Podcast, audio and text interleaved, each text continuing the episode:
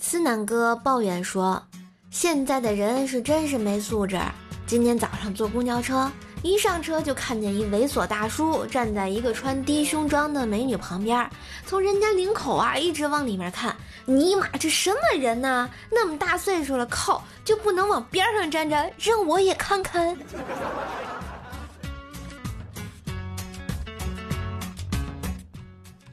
刘能和赵四上山采蘑菇。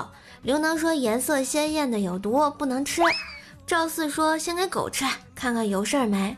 结果狗吃了没事儿，摇头晃尾的就出去溜达玩了。他俩一看没事儿啊，就全吃了。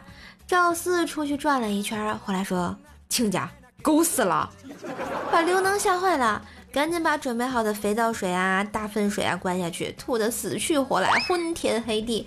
缓过来以后问赵四儿：“狗死的惨不？”赵四说：“死的老惨了，一出门就让大卡车压死了。”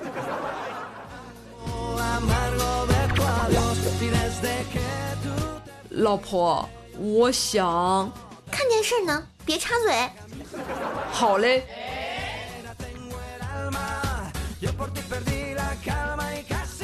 今天我生日，晚上回家。老婆穿着睡衣躺在床上，一看见我回来了，非要拉着我出去吃饭。原来她还记得今天是我的生日，出门前还对着家里喊一声：“我们出去吃饭了！”